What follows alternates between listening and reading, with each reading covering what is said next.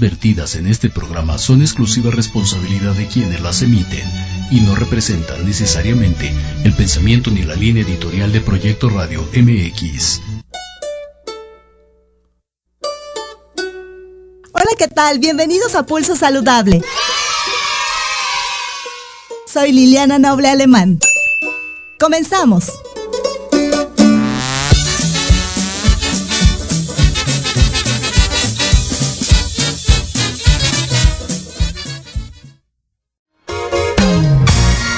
Saludable, cuidando tu estilo y forma de vida. Un programa diseñado especialmente para ti que te ocupas de tu salud. Conduce Liliana Noble.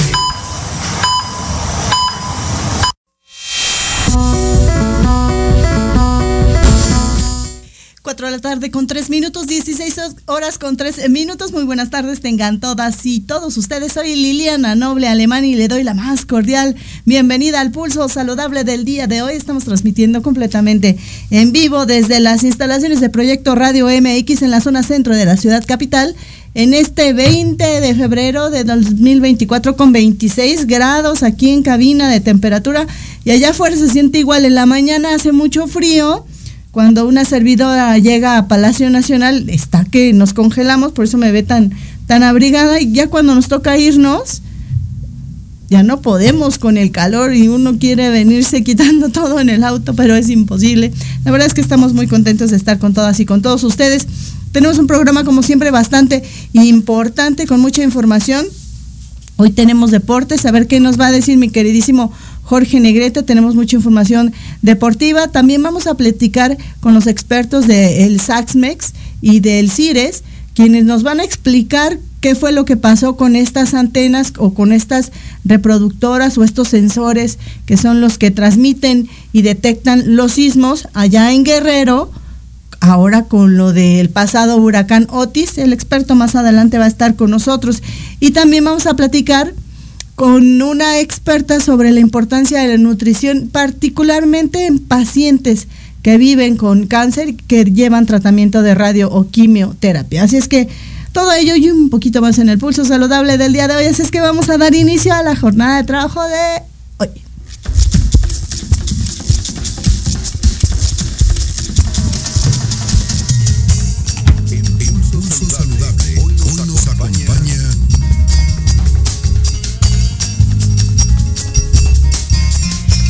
4 de la tarde con 5 minutos de este día 20 de febrero del año 2024. La temperatura 26 grados centígrados y ya se encuentra conmigo a través de la distancia y le agradezco muchísimo a la maestra en ciencias de la salud, Miriam Susana Sánchez.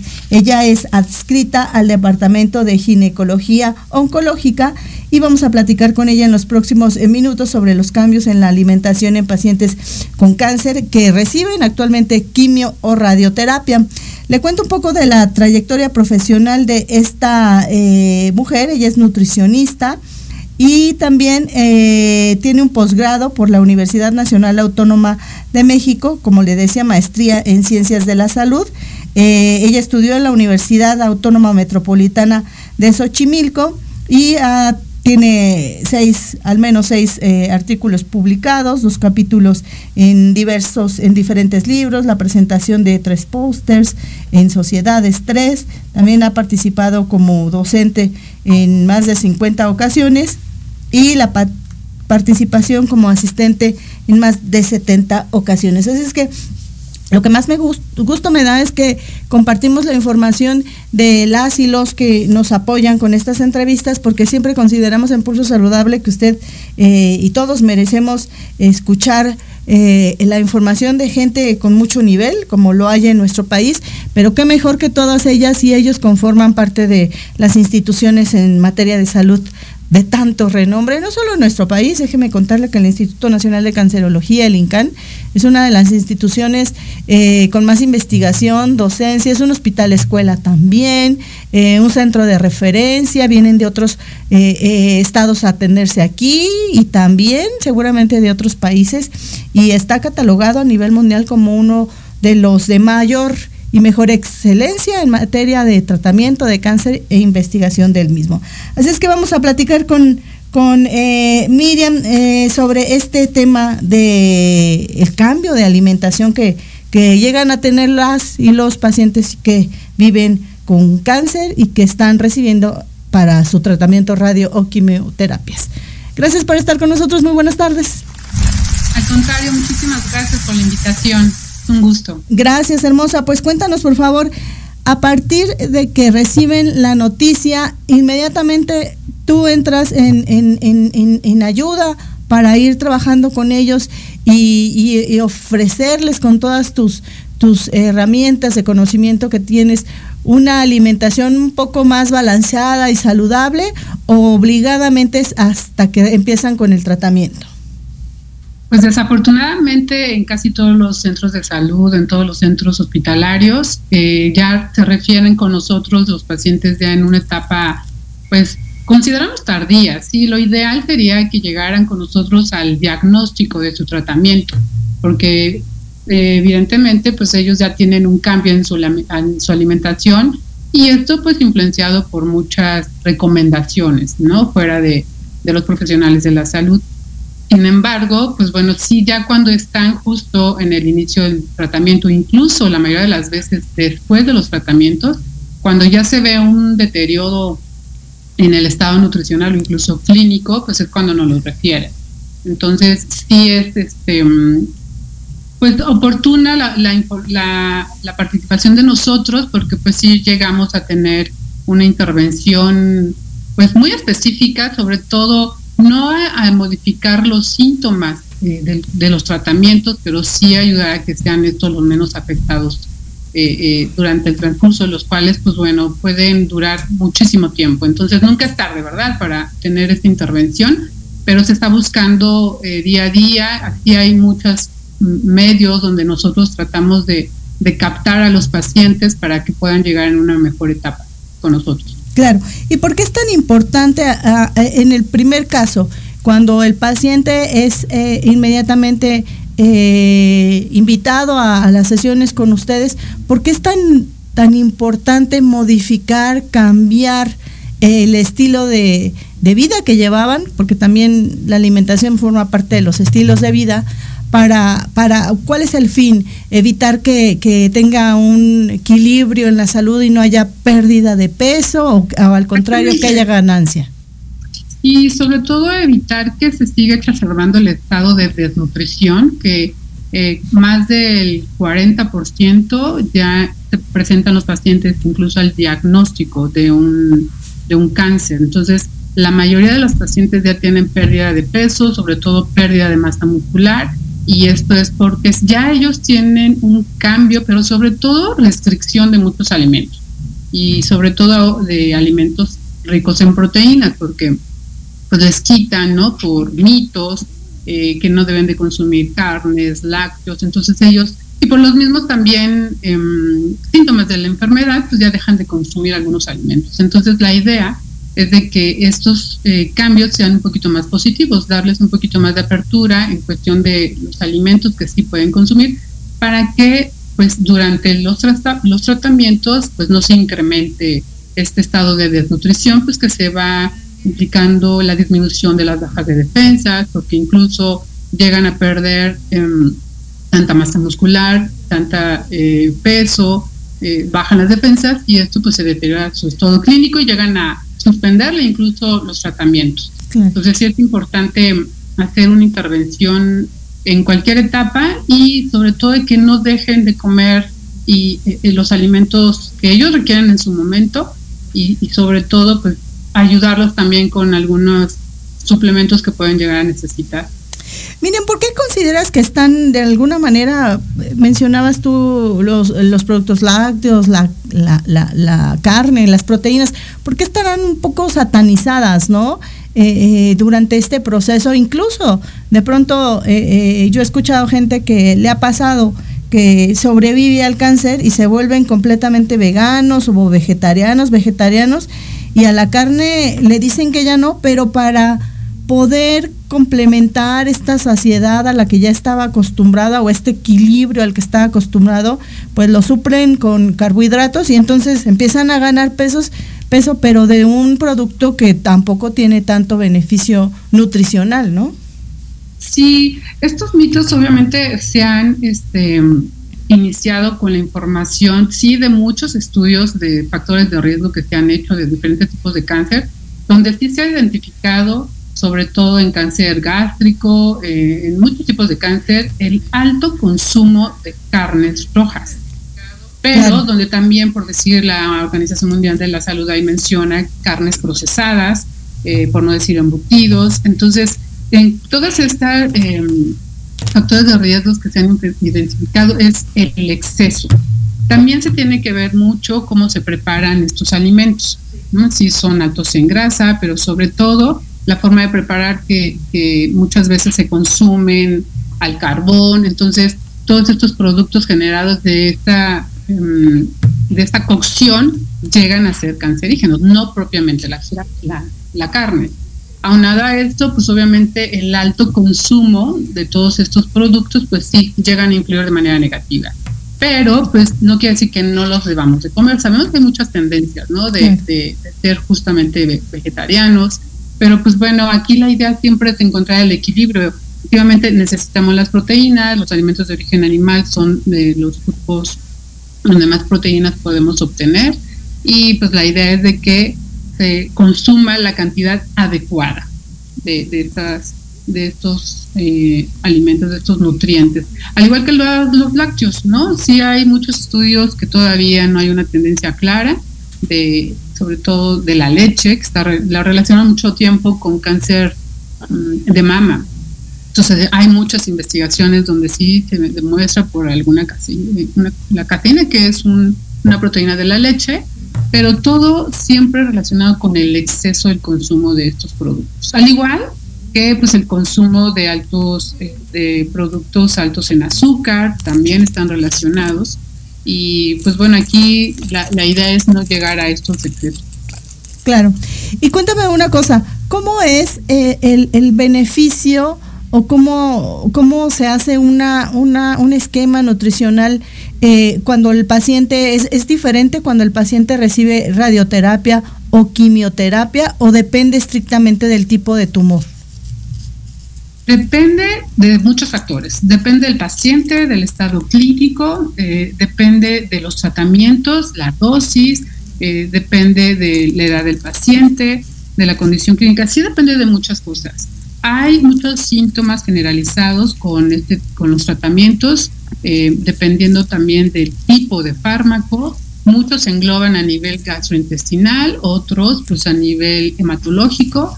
Y el, eh, aquí lo importante es destacar que hay tratamientos multimodales, es decir, se reciben dos o tres tratamientos al mismo tiempo o consecutivos. Es decir, no solamente un paciente puede llegar a recibir quimioterapia, al mismo tiempo de la quimioterapia reciben radioterapia o inician con quimio, dan cirugía y terminan con radioterapia. Y estos son en un periodo muy corto de tiempo. Entonces se van juntando toda la sintomatología que, que, se exacerba y les impide muchas veces la alimentación. Entonces, la modificación muchas veces de, de, la dieta pues se basa sobre todo en las cantidades y en la preparación, donde estos síntomas pues puedan ser un poquito más controlados o, o, manejados.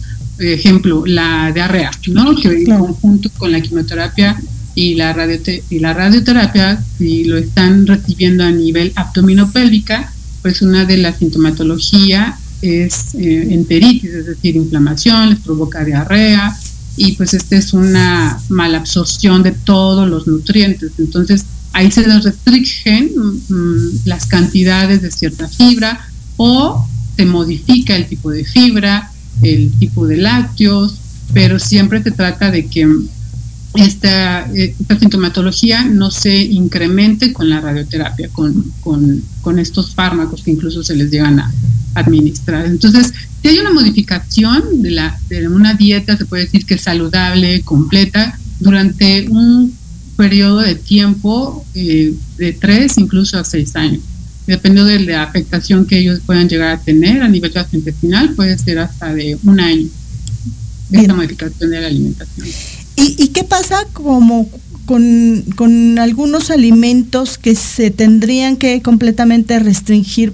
Me estoy acordando y también pasa que a algunos pacientes eh, ciertos olores les producen náuseas, ¿no? De hecho, cuando eh, me ha tocado estar en, en, la institución para hacer algún tipo de entrevistas, he visto, ¿no? Que no te pongas desodorante o no te pongas perfume para no eh, sensibilizar al paciente. ¿En algunos eh, pasa lo mismo con los alimentos o igual, depende de cada caso? Sí, sí también, pues la mayoría de la sintomatología, que es este cambio en la percepción de los sabores, eh, se incrementa eh, la sensibilidad, como tú dices, en todos los sentidos. Entonces, sí la modificación sobre todo de la preparación o de la consistencia es muy importante. Entonces, y un paciente no tolera, por decir, los alimentos muy cocinados, pues aquí se les recomienda que se les hagan papillas, eh, que no se utilice obviamente tanta sal, tanta azúcar y a temperatura ambiente para que tampoco los sabores pues no, no les lleguen tan fácilmente. Eh, las, las temperaturas frías, muchas de las veces los pacientes por su misma condición se les antoja más lo frío, entonces se les da pues las opciones de preparar malteadas, donde en estas malteadas eh, pues contengan ¿no? todos los grupos de, alimentos y que tengan todos los nutrientes sin ellos tener la necesidad de estar oliendo un guisado. Entonces sí hay mucha modificación de, de la preparación, sobre todo de alimentos, sin que sea tan restrictivo los nutrientes. Claro.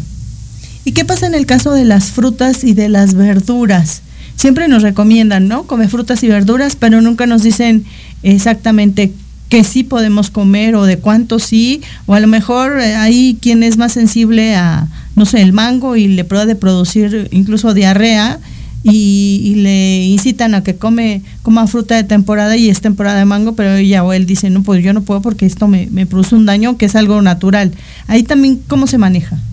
Sí, tenemos una lista justo de alimentos de los que no se les recomienda durante estos procesos. Eh, sí, estamos hablando de casi el 80% de los pacientes que tienen una eh, severidad de la diarrea media y para evitar que, incremente esta gravedad, pues sí se les omite todos estos grupos de alimentos altos en fibra, irritantes, evidentemente como el mango, las tunas, entonces sí se les llega a dar opciones restringidas de ciertos, de cada grupo de alimentos, em, se les da una lista de lo que sí pueden consumir. hay muchos alimentos que, por decir, un melón que es 90% agua, se pueden consumir, una manzana, em, hay, modificándole tan solo la, la, presentación, quitarles cáscaras, semillas, estén cocidas, no muy cocidas, en fin. Entonces, todas estas especificaciones es importante que las lleven a cabo, se les da la lista y sobre todo, pues que cumplan con la cantidad, ¿no? Dependiendo ahí ya de la, de la cantidad que requiere cada quien, pues se lo va distribuyendo durante todo el día y pues se lo pueden consumir con, con preparados así como malteadas, aguas o, pequeñas porciones que ellos puedan masticar. Entonces la consistencia tiene que ser también muy accesible. Entonces sí, se les instruye actualmente en el instituto, estamos dando pues ya como que estas capacitaciones en talleres, en preparación de alimentos, para que ellos tengan un poquito más de confianza, ¿no? En, poder eh, tener esta este panorama de cómo va a ser su alimentación y ya las modificando conforme vayan ellos dejando de tener esta em, sintomatología. ¿Y, y, qué tan importante es el buen control nutricional en un paciente en esta etapa de, de la enfermedad o bueno, cuando reciben tratamiento de radio o quimioterapia por, por cáncer? ¿Esto influye, impacta de manera positiva en el tratamiento? O, es al revés, es para que tengan un organismo fuerte que pueda eh, tolerar estos tratamientos que finalmente siguen siendo agresivos, ¿no?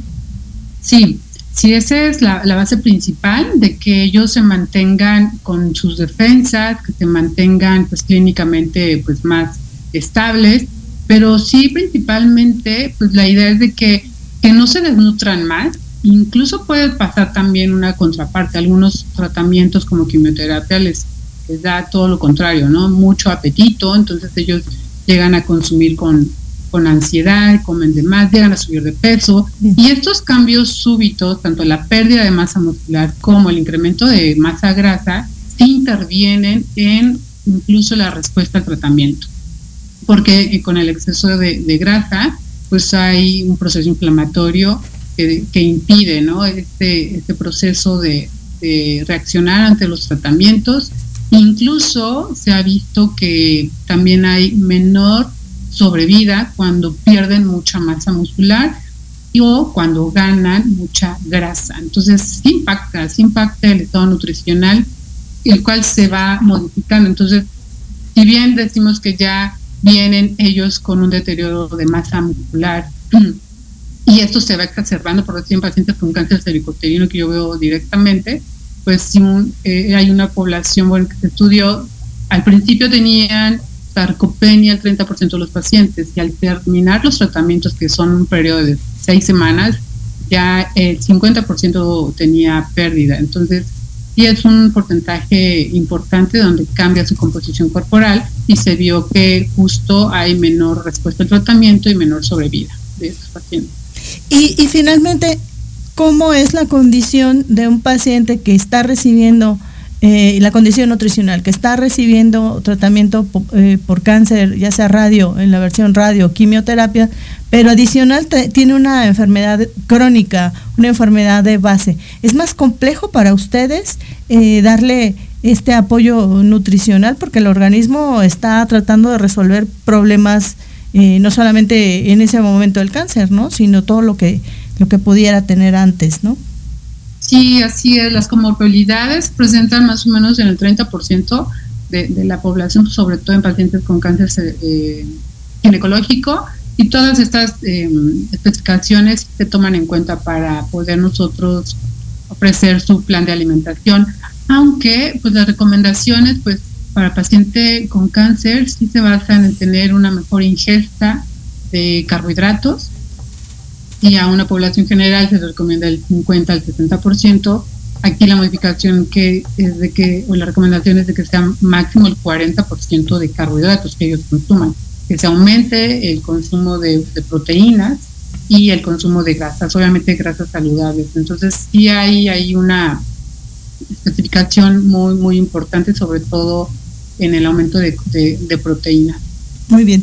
¿Cuál sería tu mensaje final en esta tarde en Saludable? Y también si nos ayudaras a, a decirle a la gente qué tiene que hacer. Eh, iniciabas diciendo que a veces algún familiar o alguna compañera ahí mismo de, de, de, sillón en el tratamiento, no lo sé, o siempre hay alguien que lo hace con muy buena voluntad, eh, pues prueba esto o, come esto o a mí me funcionó esto.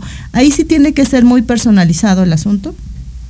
Sí, y estamos hablando que es el 90% de los pacientes, ¿eh? a nosotros como nutriólogas nos los confiesan, por decirlo de alguna manera, porque incluso nos dicen, no, es que no le digo al doctor, pero me estoy tomando tantas cosas. Ayer tan solo un paciente me decía de que un pescado del diablo o así cosas que sí, claro. la verdad es que impresionantes de lo que llegan de consumir. Entonces, y tratar de que nosotros pues no, le, no les prohibimos, ¿no? Porque si no, entonces ya no hay este como acercamiento. Lo que sí es de que de todas estas alternativas que ellos puedan tener, pues darles siempre como que la importancia de, nutrir a sus células, ¿no? Entonces sí es em, importante de que no dejen eh, las bases nutricionales en cuestión de proteínas, de vitaminas, de minerales, la verdad es que la dieta que se les ofrece incluye todos los grupos de alimentos. Aquí te digo nada más que modifican algunas cantidades. Y pues todas las recomendaciones siempre les digo que pues las personas que cada, cada, organismo es diferente. Entonces a lo mejor a una persona le funcionó y a otra persona pues no entonces no sabemos no si, estas alternativas le pueden funcionar a ellos. Entonces sí como que empiezan a tener un poquito más conciencia de estar probando aunque ahorita eh, pues la mayoría lleva las dos cosas. Entonces, sí llegan a tener em, algunas alteraciones por estas mismas mm, remedios o, productos alternativos que ellos tienen, a veces son muy caros, ¿no? Entonces, a veces por eso, pues ni siquiera continúan con ellos y prefieren tener una dieta saludable, cuál es más ¿Algo, más que consideres de importancia mencionar en esta tarde en Pulso Saludable, Miriam? Pues que si no están en un tratamiento nutricional, eh, pues lo, busquen. Actualmente en el Instituto Nacional de Cancerología estamos llevando ya mm, talleres para pacientes, incluso para el público general, de manera también de prevención, eh, tratando de darles un poquito de explicación en todos estos mitos, ¿no? De los alimentos cancerígenos o no. Y pues bueno, que se acerquen al servicio de nutrición. Afortunadamente aquí en México el, nutriólogo pues ya está presente desde el primer nivel en los centros de salud, en los hospitales generales, en los institutos, sobre todo en el Instituto Nacional de Cancerología, pues estamos abiertos para, para esta parte de, asesoría. Si no lo requieran los médicos, pues que, que pidan, que pidan ir con nosotros. Muy bien, muy interesante. Gracias, espero que sea la primera de muchas. A ver si eh, en una fecha posterior nos platicas ahora sobre todos estos talleres, porque seguramente la gente, eh, la que vive con esta enfermedad y la que no, y el sobreviviente, siempre, siempre cualquiera de nosotros estamos sabidos de saber que sí, que no podemos agregar o de qué forma, ¿no? A veces ustedes dicen que no necesariamente es el producto, sino la cantidad del producto y, y lo has mencionado en esta tarde. Muchas gracias, buenas tardes. Un gusto, gracias igualmente, buenas tardes. Hasta luego. Ahí la voz de la maestra en Ciencias de la Salud, Miriam eh, Susana Sánchez López, ella adscrita al Departamento de Ginecología Oncológica, con quien platicamos estos minutos sobre los cambios en la alimentación en pacientes con cáncer que reciben actualmente radio o quimioterapias. Aquí a mi lado, ustedes no lo pueden ver, está don Jorge Escamilla, el director general de Proyecto Radio MX, guapísimo seguramente me quiere decir algo importante, así es que vamos a una pausa. Vengo.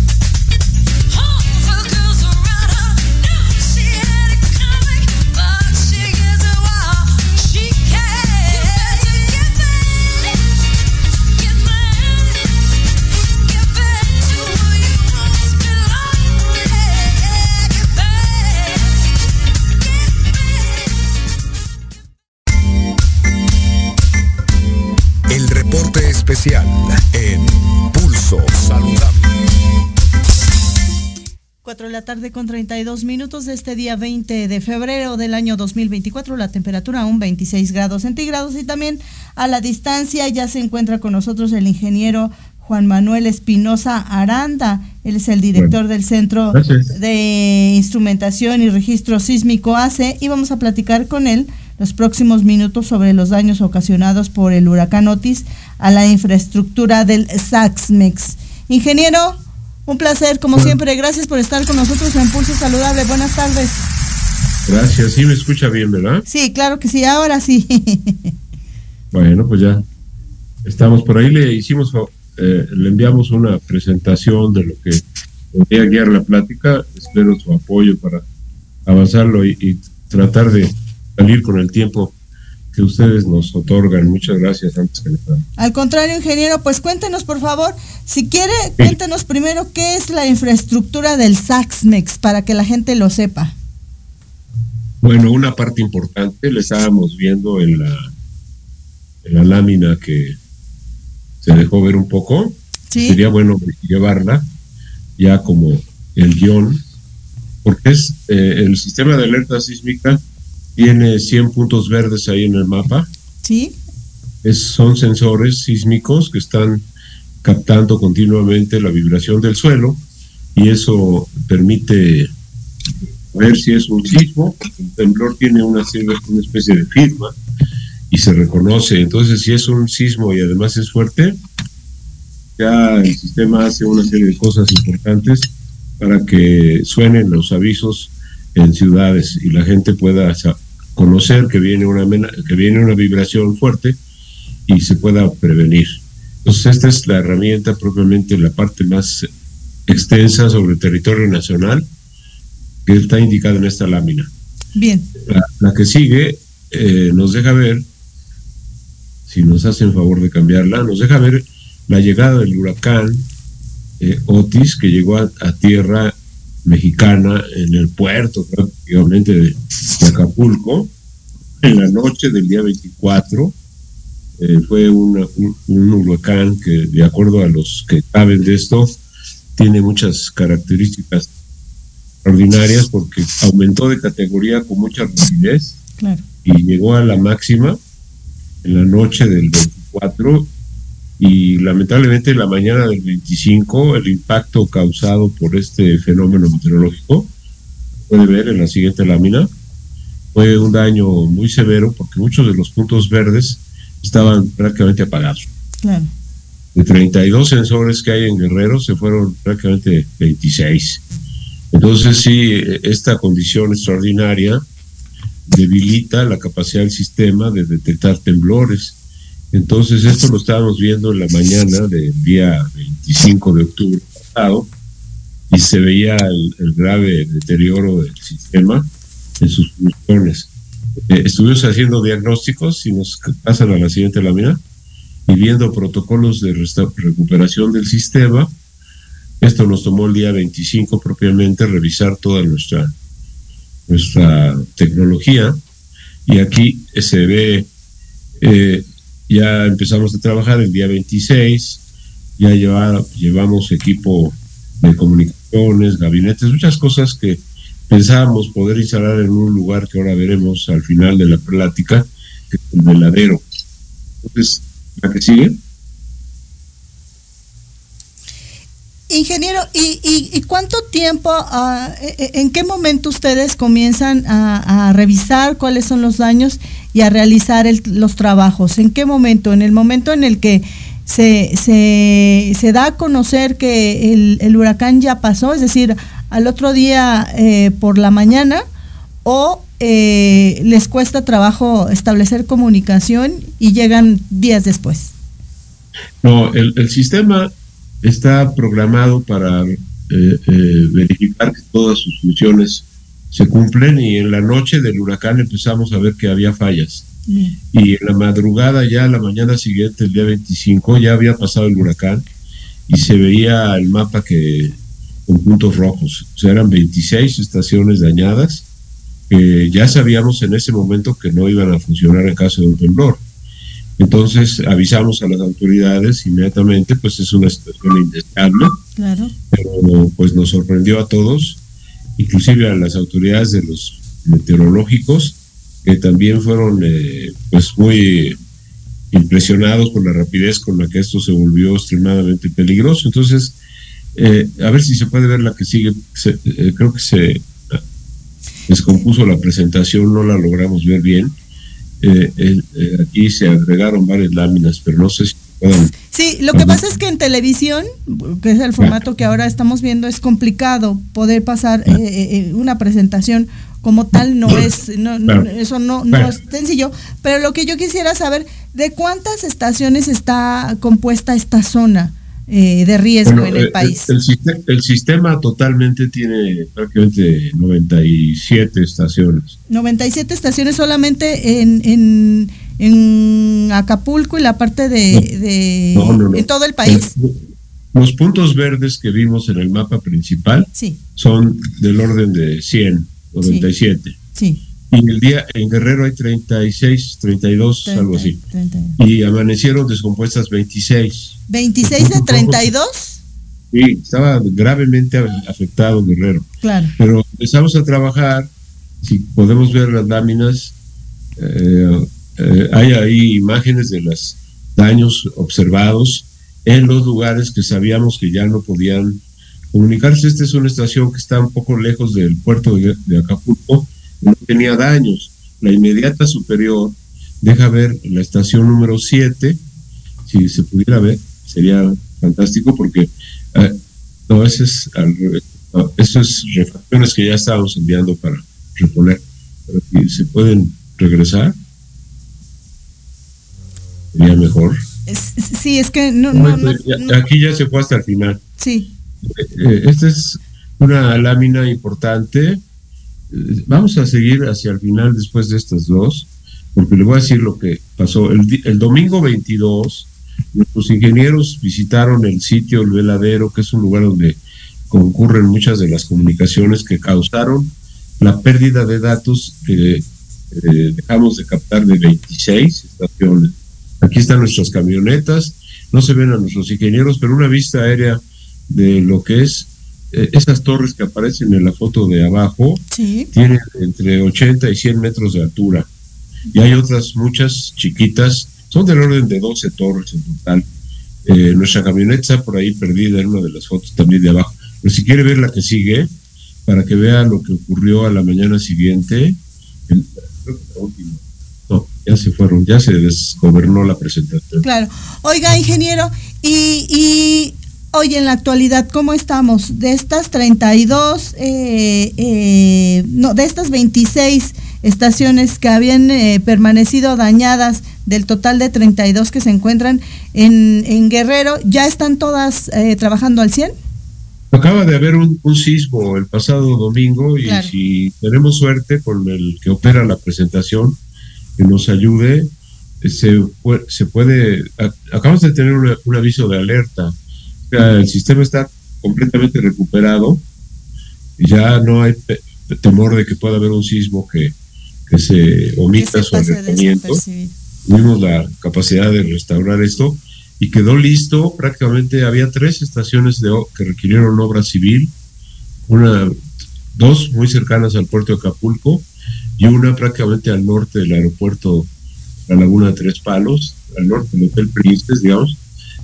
Fueron tres estaciones que se quedaron eh, fuera de servicio por un lapso mayor, pero esto ocurrió en noviembre, octubre, noviembre, noviembre ya teníamos todo recuperado. Bien. Y los temblores pues no, no son tan frecuentes ni están programados, pero acaba de haber uno el pasado 17 de, de febrero. Eh, febrero y fue advertido, no sé si pudieran retomar las, las el PowerPoint. Y, ingeniero, y, por ejemplo, ¿qué toman ustedes en consideración para decidir poner una nueva estación? ¿Qué hay en, en esos lugares, geográficamente o sísmicamente? ¿Qué ¿De qué elementos se compone esta, estos lugares que los, los, los obligan de alguna manera a ustedes a poner una estación? Es importante esa pregunta porque nosotros eh, en el Instituto de Ingeniería trabajamos, pero hay un Instituto de Geofísica y hay un Servicio Sismológico Nacional. Sí. Y en México los temblores son parte de la historia. Claro. Se cayó el ángel de la independencia, yo recuerdo ese temblor. Eh, esta esta eh, actividad sísmica está muy estudiada por la, los eh, institutos universitarios y ellos difunden mucha información para que sepamos de dónde vienen los sismos, dónde es la zona más peligrosa. Y gracias a ese conocimiento hemos podido poner sensores en las proximidades, además con la asesoría de geólogos destacados, hemos podido poner sensores donde ellos consideran que podría tener eh, algún temblor, eh, una ocurrencia y tener los sensores en las proximidades ayuda mucho. Entonces, no, se ponen en cualquier parte, tenemos que cuidar mucho la opinión especializada de especialistas. Claro, quiere, quiere decir, ingeniero, que estas, estos sensores se han colocado en zonas estratégicas en donde ha ocurrido algún movimiento o en donde la historia natural de anteriores movimientos les hacen suponer eh, que pudiera ahí originarse un movimiento? Perfectamente bien dicho, mejor imposible. ¿eh? Sabemos que ahí hay temblores, no, no, hemos puesto sensores, por ejemplo, al norte de la República Mexicana o en la península de Yucatán. Sabemos que ahí hay peligros naturales como los meteoritos, ¿verdad? Pero no son, eh, no, son tan devastadores, dicen. Habrá que preguntarle a los a los habitantes de aquel entonces. No cambió una era geológica cuando cayó un meteorito ahí en la por donde Puerto Progreso, ¿verdad? Claro, claro. Entonces, bueno, pero este fenómeno natural es propio de la costa de, de la costa del Pacífico, desde Salina Cruz, hasta Bahía de Banderas, en Jalisco, y en esa zona es donde hemos puesto equipo. Muy bien. Eh, esto eh, asegura que si se da un terremoto grande, tuvimos el privilegio de haber advertido un sismo importantísimo, ya más de 100 años que no había un sismo 8.2. Claro. Yo en el Golfo de Tehuantepec, en la región del Istmo, entre Oaxaca y Chiapas. Claro, El sismo fue muy importante y tardó, hubo alerta, y tardó 120 segundos en llegar la amenaza a la Ciudad de México. Entonces fue un, logro muy destacado, porque es un sismo raro, no, no, no ocurre en temporada de temblores, no hay, pero eh, y hoy estaban nuestra infraestructura funcionando y todo fue una gran satisfacción. Sin embargo, a los pocos días de ese temblor, que fue muy satisfactorio, nos sorprendió un temblor en la cercanía de la Ciudad de México, en la región de Morelos con Puebla. Y fue un sismo 7.2, un grado menor que el de, de Daños que causó en la Ciudad de México, pues todavía estamos lamentando que sí se dañaron edificaciones y hubieron algunas fatalidades, pero, pero bueno, es un, es un fenómeno muy caprichoso y es, es muy valioso que el gobierno de la ciudad y, y de varias administraciones, porque este sistema empezó a funcionar experimentalmente en 1991, el sistema de alerta, y fue creciendo, y ahora pues ya tenemos esta configuración, y no habíamos tenido daños con fenómenos meteorológicos tan severos, y ahora pues sí estamos viendo que esto se debe de reforzar. Ya son 100 sensores, iniciamos con 12, logramos un resultado extraordinario, se reconoce que México es el pionero del servicio de avisos de alerta para la población. En Japón usan esta tecnología para parar trenes, para detener vehículos de alta velocidad. Y, bueno, esto ha, hecho eh, que destaque mucho la capacidad técnica y la responsabilidad del gobierno de, patrocinarlos para que se eh, mantenga un servicio que ya se ha visto necesario. Números gruesos. Tenemos casi 13.000 sismos medidos, la mayoría son muy chiquititos. No se, no se, no hace falta alertarlos. Muy bien. Y otros como 180 más han sido alertados. O sea, de, esa, diferencial es importante tenerlo en cuenta porque eh, no, no han sido desaciertos el no alertarse. Más bien ha sido la capacidad del sistema de discriminar lo que no es peligroso y, esto ha dado tiempo también de que mucha gente comprenda que es una herramienta necesaria y la, mejor ventaja que podríamos tener para poder usar estos avisos que son eh, totalmente sorpresivos, eh, la gente sepa qué hacer en caso de que suene la alerta. Y que no estén, que no estemos pues prácticamente dormidos en, alguna noche, en altas horas de la noche, en donde no nos dimos cuenta que, que, que sonó la alerta y pudiera haber fatalidades. No ha sido el caso, pero pero bueno, la, es un reto muy grande, no solo de la tecnología que hemos podido desarrollar, no solo de los estudiosos de la geofísica, de la sismología, sino también de los gobiernos, de los historiadores que nos nutren con datos de sismos de otras épocas. Y, todo esto, pues, y abrir este conocimiento en foros como usted nos brinda, también eh, hace ver que, que, estamos frente a un fenómeno que pues, no tiene eh, no tiene, no está programado y en cualquier momento ocurre y será muy importante que tengamos la capacidad de conservar la calma y hacer algo de utilidad para, para no tener fatalidades que lamentar, pero Muy bien, ingeniero. mucho del gobierno ha sido, con muchos gobiernos, después del 85 el gobierno se responsabilizó, ya hemos visto pasar partidos políticos, eh, autoridades locales de la Ciudad de México, eh, hemos tenido una capacidad de, de eh, pues, dar resultados y, ver que eh, somos una asociación civil que se fundó a raíz del terremoto del 85 con la finalidad especial de mantener muchos aparatos en servicio y que cuando haya necesidad de tener el conocimiento de cómo fue el movimiento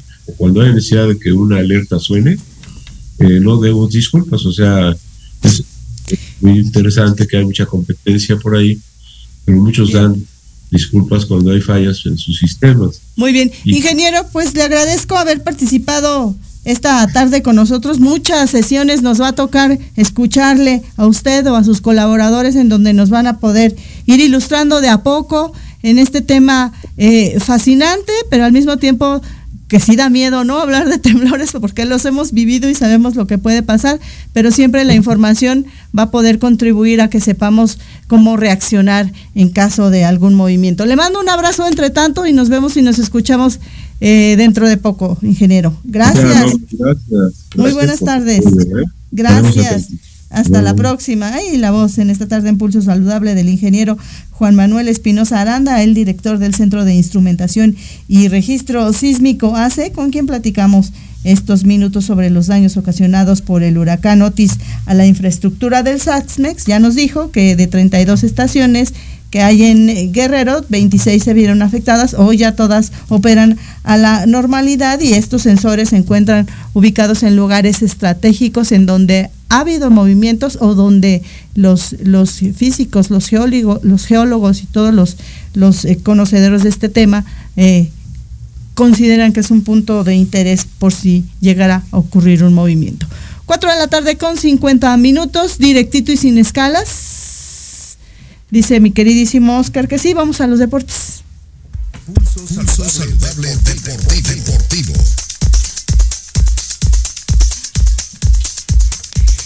4 de la tarde con 50 minutos, este día 20 de febrero del año 2024, la temperatura 26 grados centígrados. Mi queridísimo Jorge de los deportes, buenas tardes, ¿cómo estás? Mira Lili, bonita tarde a ti, a toda la gente ahorita del Pueblo Saludable. Oye, pues, pues hoy lamentablemente, para entrar directamente en materia de los deportes, nos despertamos con eh, pues una triste noticia, ¿no? Porque fallece Andreas Breme, eh, jugador alemán que fue campeón con la selección alemana en 1990. De hecho, él es el que anota el gol decisivo en aquella Copa del Mundo para coronarse campeones.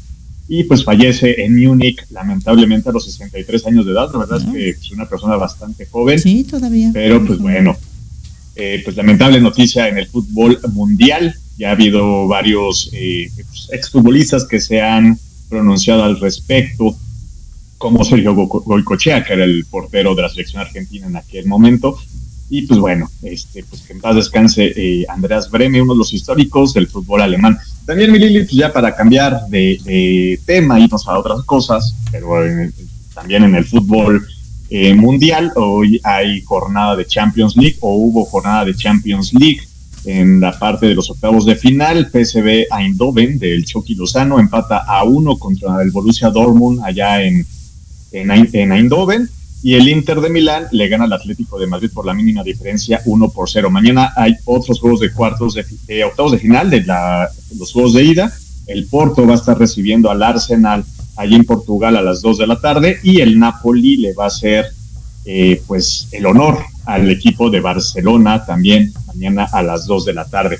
También siguiendo en la parte de fútbol, eh, pues hoy empieza eh, la Copa de Oro de la CONCACAF, la rama femenil, y México va a estar jugando, las seleccionadas mexicanas van a estar jugando contra el equipo de Argentina por ahí de las 18.30 horas lo van a poder ver, lo van a pasar por televisión para que lo puedan estar viendo, porque como lo hemos mencionado mucho, hay que apoyar al fútbol femenino y sobre todo hay que seguirlo para que pues se puedan dar eh, diferentes eh, pues, cosas para que tengan más apoyo. También eh, hoy empezó a cotizar, que es un hecho histórico, empezó a cotizar el Club América en la Bolsa Mexicana de Valores y pues sí, o sea, fue un bombazo. De hecho, tuvieron que detener la venta de acciones porque se dispararon en un 156%. Entonces, pues bueno, eso es histórico porque sabemos que es el primer equipo mexicano que cotiza en la bolsa. ¿Y, podemos comprar acciones? Se pueden comprar acciones, Lili. Ya ah, si quieres, después les paso el dato. Pero te digo, hoy se detuvieron porque fue. El boom. Porque fue un bombazo, ¿eh? Sí, fue un super boom entonces hoy se detuvieron la, la, venta. Y aparte lo hacen Perdóname, aparte muy bien ejecutado previo a un mundial en el país también, ¿no? Exacto. Y también anunciaron que compraron su avión, el primer equipo en México que va a tener su propio avión para trasladarse. 220 millones costó el, Ande, pues, el avioncito. sí, deja y bueno.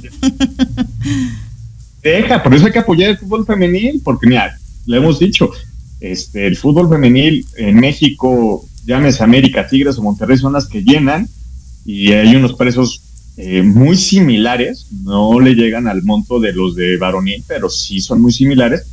Y hay otros equipos, por ejemplo, yo siendo fan de los Pumas, para ver a los Pumas eh, varoniles, eh, hay boletos de hasta 650 pesos y para ver a la femenina valen 50. Entonces, pues sí es una diferencia, pero entonces... sigue siendo esa mentalidad, pero va, va a ir cambiando, vas a ver que va a ir cambiando la mentalidad. Tiene que cambiar, tiene que cambiar sobre todo para que el fútbol mexicano en la rama femenil también suba y pues bueno, ahí está, a las 6.30 van a jugar contra Argentina en este partido inaugural de la selección femenina de en la Copa de Oro femenil contra Argentina. México tiene en la rama femenil un histórico muy importante a favor de hecho, los últimos cuatro juegos donde se han enfrentado Argentina y México, las aztecas han sido victoriosas. Eh, eh, fútbol mexicano, en, siguiendo en la línea del soccer, hoy empieza la jornada nueve. Bueno, de hecho empezó la semana pasada con el 0-0 de Pumas Atlas que se adelantó, pero hoy juegan Puebla Pachuca, Necaxa Chivas, eh, mañana estarán Toluca Santos, América Mazatlán, León Cruz Azul, y ya para el 26 de febrero, eh, Querétaro San Luis y el 28 Tigres Juárez y Tijuana contra Monterrey. Eh, cambiando de tema de deporte, pues también felicitar a la mexicana Daniela Souza, Souza, que ya está clasificada a los Juegos Olímpicos de París 2024. Pues ayer ganó la presea dorada en la categoría de los 49 kilogramos en el abierto internacional de Taekwondo en Estados Unidos. Eh, que está efectuando en Reno, Nevada, pues se lleva la medalla de oro en esta categoría, le suma 20 puntos en, su en el ranking mundial de taekwondo, entonces creo que va a ser una, una muy buena representante del taekwondo en, eh, de México allá en los Juegos Olímpicos en París. También se está llevando a cabo el abierto de los cabos de tenis, desde el 17 al 24 de febrero. Hoy ya están en la ronda de los de, la rueda 32 de, eh, de tenis, eh, pues sabemos que nada más es rama varonil. Mexicanos que están participando, Ernesto Escobedo hoy juega contra el australiano Jordan Thompson a las 5 de la tarde y por la noche a las 9 el otro mexicano que es Rodrigo Pacheco Méndez va a jugar contra también el australiano Alexander Bukic. Siguiendo por la parte del tenis, sabemos que se va a jugar el abierto mexicano allá en Acapulco. Eh, empieza el 26 de febrero este torneo y pues ya hay un adelanto del 95% en la restauración de todo el complejo después de lo que pasó en octubre pasado con eh, el huracán Otis. Eh, tanto la cancha de GNP como los hoteles aledaños allí en, la zona diamante de Acapulco y pues ya se estará jugando allá en Acapulco del 26, del 26 de febrero al 2 de marzo. Ese torneo que eh, pues es el más importante de Latinoamérica a nivel tenis. Y pues bueno, si hay buenos representantes que estarán jugando por allá. y ya para terminar, pues este pues hablar un poquito de la NBA. Se llevó a cabo el, el Juego de las Estrellas este fin de semana pasado.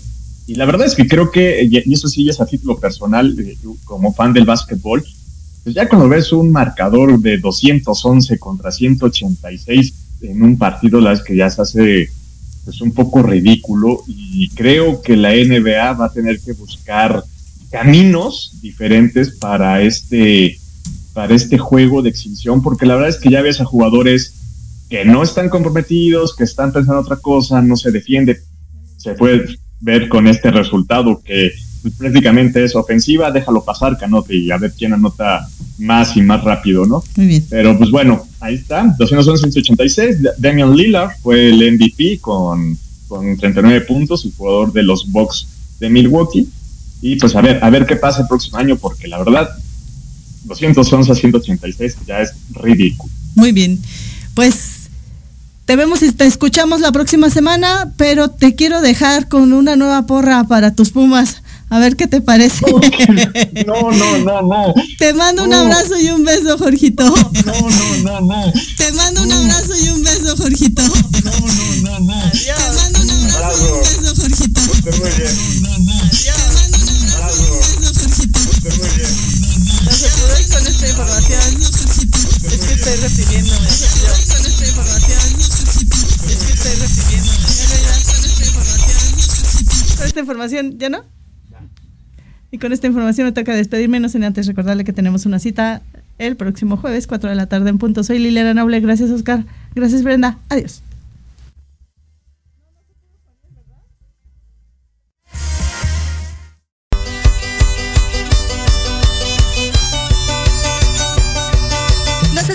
Próxima semana. Entre tanto, síguenos en nuestras redes sociales, en YouTube y Facebook. Aparecemos como Pulso Saludable. Y comparten nuestro programa del día de hoy. Hasta la próxima.